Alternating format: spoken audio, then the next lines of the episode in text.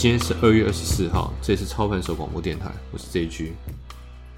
我在上一集提到趋势线的画法，那如果大家还有印象的话，我挑了六五零五台塑化这张股票来当例子，来教大家怎么画专业投机原理里面的趋势线。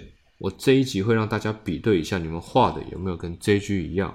所以我会把我画的台塑画的趋势线图放在 JG 说真的的 Facebook 社团里，你点开我们的相片区就可以看到，可以让大家来比对，或是你在我的 Line at 对话市场直接输入台塑画趋势线，你可以直接输入这个中文六个字台塑画趋势线，你也可以看得到。但是比对的时候，你一定要有个观念，不一定要完全一样，真的不一定。只要你画的这条线哈，它每个回档的低点连接差不。多接近就可以了，真的不用完全一样，因为你你仔细想一件事情，我们在画技术分析，我们在研究的时候偏一点差一点，对结果有差吗？对你能不能够抱住这档股票，然后等它喷出再卖掉有差吗？我可以跟大家讲没有差，均线二十 MA 二十二比较好，二十四比较好，二十九比较好，不影响的，差不多就好，是操盘一个最重要的概念。回到趋势线，我上一集还有提到，在这本书里面对趋势线还有个很重要的定义，就是周期长度。大部分人在做技术分析的时候，画趋势线的时候太过随意，没有考虑周期。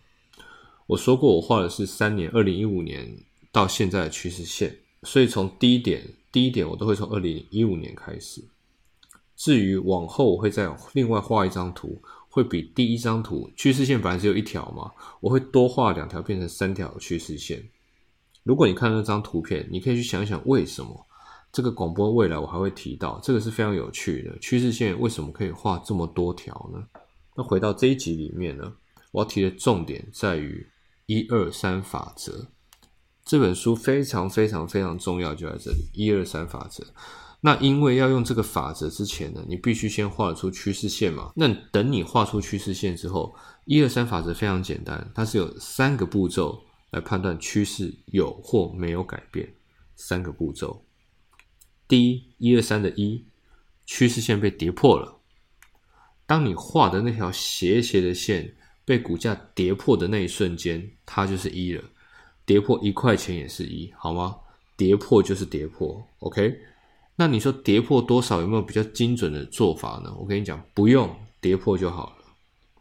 二。跌破趋势线以后，股价不再创新高。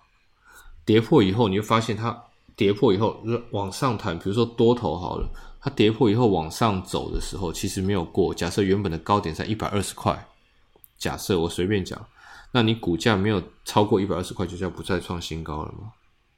那第三，跌破不创新高，三跌破前低，成立一二三就成立了。当一二三成立的时候，这本书它就告诉你趋势改变了。再讲一次，第一个步骤趋势线被跌破，第二个步骤跌破趋势线以后，股价没有创新高，第三个跌破前一个低点。讲起来很简单，但你在实际上会有一些困惑点。举例来讲，这个顺序是有先后的，你不可以在还没跌破趋势线的时候就随便抓一个低点跌破了，然后说三已经来了，没有。是跌破趋势线后才开始定义那个低点在哪里，所以很多人在做技术分析的时候，他随便抓一个低点，什么爆量什么就当做低点，其实那就是有问题的。那个不能改变什么，要有意义的低点好吗？要有意义的低点才有意思。如果你还没有手上没有这本书，你可能会觉得到这边为止有点雾煞煞的。所以如果你还没拿到，我建议你可以先看我在 Light 里面放的图片跟照片。那我也建议你尽快入手这本书，因为我要讲这个一二三法则是当初我刚进股票市场非常非常重要的依据。不止股票，我连期货的波段都会把一二三法则纳入重要的考量。虽然经过这么多年，这个法则我已经改版了几十次了，已经和书里面不太一样了。但是如果你是初学者，你对这个市场的恐惧还还在心里，你每天听大家讲，你还是没办法安定。你看到大家讲。景气好，景气坏，指标好，指标坏，破大量，跌破前低，你还会害怕？我真的建议你先把一二三法则弄熟。你一弄熟，你做个五个、十个回撤，你心里的恐惧就没有了。再来，我这样说好了，到目前为止，在专业投机里面，你有看到一堆神奇的指标吗？这本书都是用扎扎实实技术分析的趋势改变的定义跟统计学的概念为来做股票的，没有 K D 交叉向上做多，没有 K D 高档向下放空这种奇怪逻辑。那很多人可能会觉得这个一二三法则是不是太简单、很基础了？我跟你讲，不会哦。这个一二三法则，我认为是非常适合实战的。它用实战的概念来看，威力非常大，因为很清晰，因为很清楚、很清晰嘛，没有一些模糊地带。